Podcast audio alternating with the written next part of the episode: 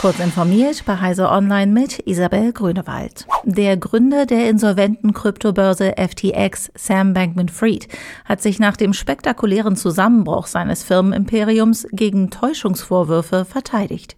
Ich habe nie versucht, Betrug an jemandem zu begehen, sagte der 30-jährige US-Unternehmer bei einer Konferenz in New York. Zugeschaltet aus den Bahamas, wo FTX seinen Hauptsitz hatte, erklärte Bankman-Fried, er schäme sich im Nachhinein. Wir haben komplett versagt, sagte er mit Blick auf die milliardenschweren Risiken seines Kryptokonzerns. FTX, ehemals einer der größten Handelsplätze für Kryptowährungen, war vor rund drei Wochen nach enormen Mittelabflüssen binnen weniger Tage kollabiert. Die NATO soll nach dem Willen von Deutschland und Norwegen Gaspipelines und Internetleitungen auf dem Meeresboden vor Angriffen schützen.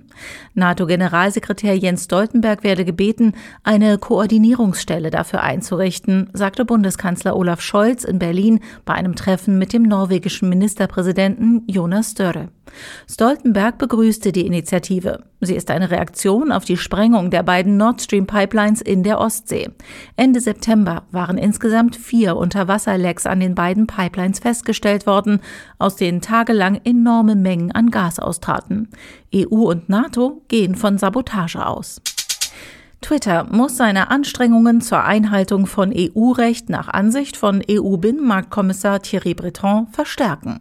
Nach einem Gespräch mit Twitter-Chef Elon Musk teilte Breton mit, er freue sich zu hören, dass Musk das sogenannte EU-Gesetz Digital Services Act über digitale Dienste gelesen habe.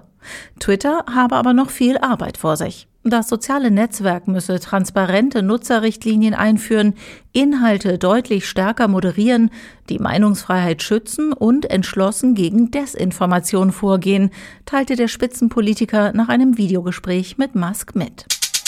Airbus will einen Brennstoffzellenmotor für Flugzeuge entwickeln und diesen in ein Großraum-Langstreckenflugzeug einbauen.